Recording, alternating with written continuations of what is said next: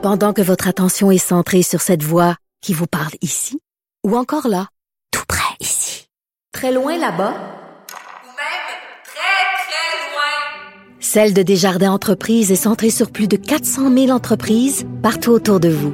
Depuis plus de 120 ans, nos équipes dédiées accompagnent les entrepreneurs d'ici à chaque étape pour qu'ils puissent rester centrés sur ce qui compte, la croissance de leur entreprise.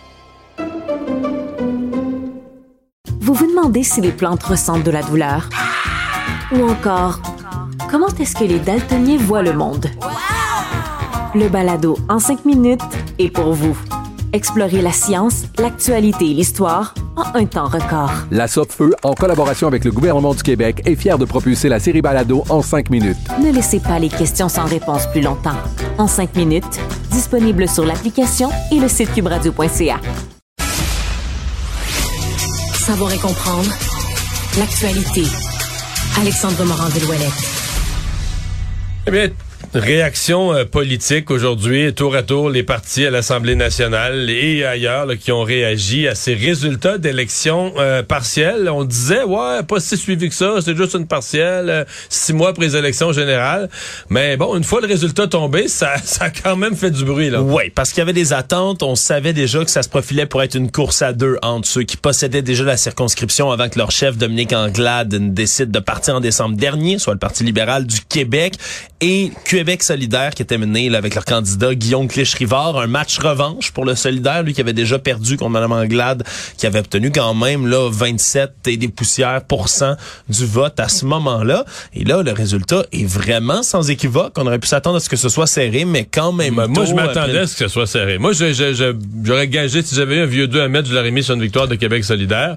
Mais pas jamais dans ce genre de pourcentage-là. Moi, t'aurais été mieux de mettre un vieux 10 ou un vieux 20 peut-être là-dessus parce qu'il l'a emporté, le Guillaume Clich-Rivard, avec 44% des voix, tandis que Christopher Benninger, qui était le candidat libéral, 29% des suffrages comparativement aux 44% Donc, c'est vraiment une victoire qui est pas du tout à l'arracher, qui est très claire, très nette et qui vient euh, en ravir au Parti libéral cette circonscription qui était la leur depuis 1994, ni plus ni moins depuis la création de la circonscription de Saint-Henri-Saint-Anne. Faudrait faire la recherche, ça je le sais. Euh, faudrait faire la recherche Saint-Henri et Sainte-Anne, qui étaient deux circonscriptions avant. Je sais que Sainte-Anne, c'était Norm Cherry, je me souviens, qui était un ministre de Robert Bourassa, qui était libéral au moins pendant les neuf années précédentes.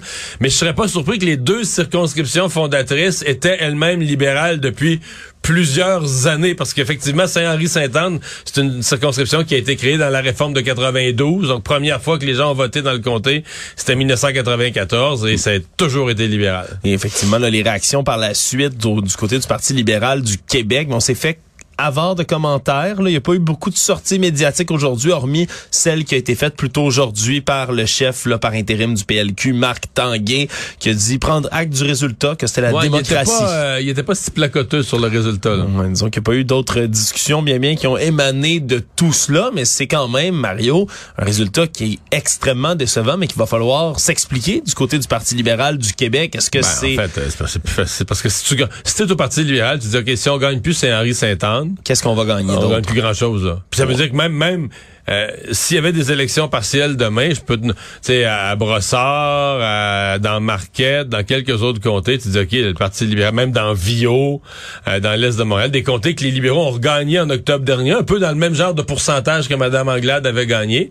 Mais tu dis là, s'il fallait que tous les, les comtés repassent en élection partielle demain matin pour les libéraux, euh, on pense que ça a déjà été catastrophique à la dernière élection, mais ça, ça sera encore pire. Là. Ouais, pour ce qui était du reste des votes, c'est le Parti québécois qui a terminé au troisième rang donc, ils ont coiffé le candidat caquiste. Là, c'est 11% des votes qui sont allés au PQ avec Andréane Fiola, qui a devancé Victor Pelletier à 9% des votes, 2,6. 9%, pour la CAQ, c'est vraiment pas beaucoup. Oui, parce que peu importe les circonscriptions où ils sont, en règle générale, ils ont quand même... le parti au pouvoir euh, t'attend un peu plus que ça. Oui, mais dans les partiels, on voit que les choses peuvent changer rapidement.